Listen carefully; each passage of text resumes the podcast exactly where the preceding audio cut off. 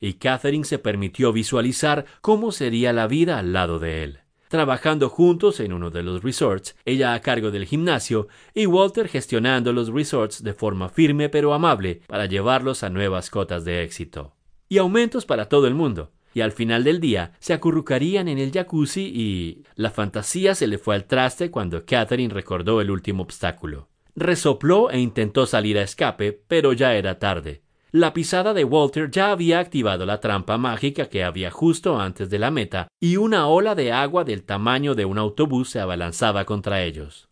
A Catherine la ola le pilló de refilón, pero Walter estaba calado hasta los huesos. Él se despatarró sobre un montón de lodo, jadeando y riéndose. ¿Estás bien? le gritó Catherine mientras se iba acercando a él. Ahora que la he visto en acción, quizás me excedí un poco en la trampa de agua se agachó para ayudar a Walter a incorporarse. El aquelarre de brujas que montó esto para mí estaba emocionadísimo, y debía haber esperado algo así. Walter asintió. Excederse no está mal. Por lo que parece, también tú has caído en tu propia trampa. Deberíamos deshacernos de estas ropas mojadas. Catherine notó cómo se le enrojecía la cara al darse cuenta de lo que había dicho. Lo siento, no pretendía decir eso. Se dio la vuelta para marcharse. El lodo se le metió bajo el calzado y ella aleteó con los brazos intentando no perder el equilibrio. Su zona abdominal caía y sus piernas resbalaban más rápido de lo que su torso podía mantener, así que asumió hacia dónde iba a caer exactamente. Unos brazos fuertes la rodearon antes de besar el suelo, llevándola hacia el pecho de Walter. Podía notar los latidos de su corazón a través de la camiseta. Gracias. Su voz era tan suave que parecía un susurro. ¿Y tú qué dices que yo tenía problemas de equilibrio? Walter le retiró los mechones húmedos delante de los ojos, deslizando sus dedos por la mandíbula de Catherine. Catherine sabía que debía levantarse, cambiarse de ropa y continuar con el entreno para que Walter pudiera ganar la apuesta. Aquella misión era demasiado importante como para complicarla con algo tan frívolo como un romance.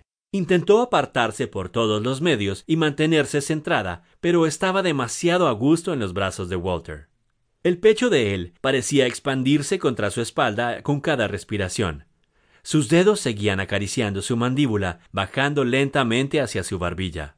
Ella intentaba tener en mente la imagen de la señora Mai o de los hijos del señor Capule, pero solo conseguía imaginarse a ella misma con Walter en una playa de Maui, enrollados sobre una manta, mientras las olas les acariciaban los dedos de los pies. Cuando finalmente le dio un leve toque en la barbilla para que ella levantase su cabeza hacia él, Catherine ya no pudo aguantarse ni un minuto más. Los labios de ella atacaron los de Walter con un fervor que solo era igualado por el fuego que crecía en su interior. Ella dejó escapar un gemido y empujó a Walter contra el barro, apretando su pecho contra los pectorales fuertes de él mientras le montaba a horcajadas. La mano de Walter se entrelazó con el cabello de Catherine para tirar de ella hacia él.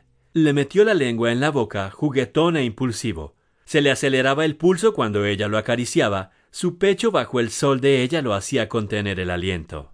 Eres increíble, gemía él. No he conocido jamás a alguien como tú. Llevo queriendo hacer esto desde el momento en que nos conocimos. Catherine se agarró al cuello de la camiseta de Walter y tiró hacia ella con todas sus fuerzas. La tela, húmeda, se estiró hasta rasgarse, dejando al descubierto los pectorales y abdominales de Walter perfectamente definidos. Ella deslizó sus dedos sobre cada hendidura de aquellos músculos, tal y como había imaginado tantas veces desde que lo había visto por primera vez. Tras todas esas semanas de deseo, todo era mucho mejor de lo que ella había imaginado. Él sonreía travieso mientras le quitaba aquella camiseta sin mangas empapada, tirando hacia arriba, hacia la cabeza de Catherine, para luego lanzarla a un lado sin cuidado alguno. La boca de Walter se pegó al cuello de Catherine, lamiendo y chupando toda aquella musculatura sensible, mientras Catherine se desabrochaba el sujetador, mareada por todo el deseo que sentía por él. A ella no le importaba si debían estar entrenando o si alguien podía ser testigo de cómo aquellos dos cuerpos se retorcían en medio del bosque. Necesitaba a Walter, y no iba a esperar ni un minuto más.